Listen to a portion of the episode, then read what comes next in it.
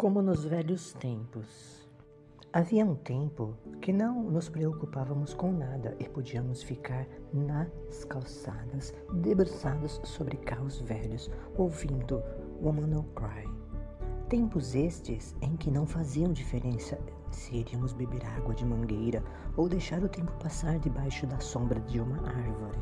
Acreditávamos que íamos mudar o mundo e só de pensar que não existia internet, celulares e videogames descolados que vemos hoje, chego a me perguntar como vivíamos tão bem. E é claro que isso também me faz refletir sobre a inocência. Torna-se mais feliz assim como uma criança que não consegue ver a maldade. Bem, mas por outro lado, nem sempre inocência em demasia nos causa bem. Hoje o dia amanheceu bem chuvoso e isso nos coloca em pauta sobre o que é estar obstinados, enclausurados como em uma quarentena. E por mais que tentamos compreender tais mudanças, fica difícil acreditá-las, pois o maior vírus e mais mortal ainda continua sendo a ganância e a ignorância. E esse desejo cego de ir contra ou não Estar pronto para novas mudanças me faz lembrar de um livro que eu li na minha infância, chamado Quem Roubou Meu Queijo.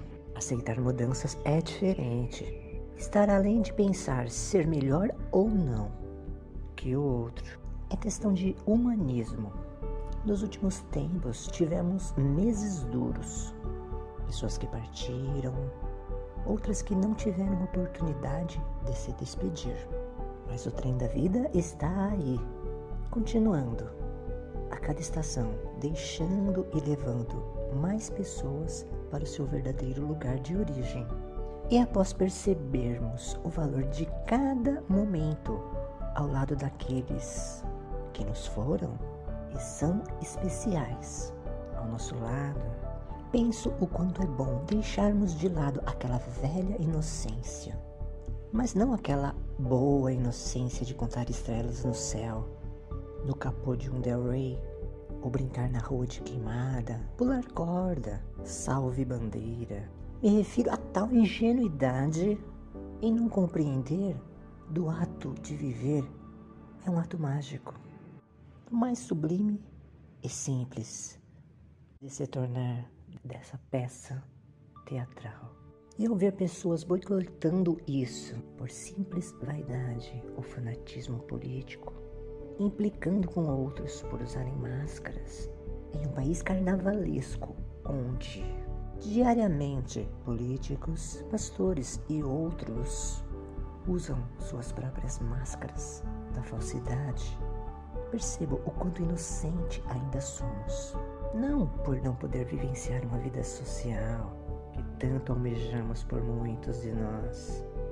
Já vivemos uma falsa realidade no mundo virtual, com seus avatares de pessoas felizes e perfeitas, pelo fato de não conseguir simplesmente fazer duas coisas: usar a máscara de forma adequada e manter o distanciamento.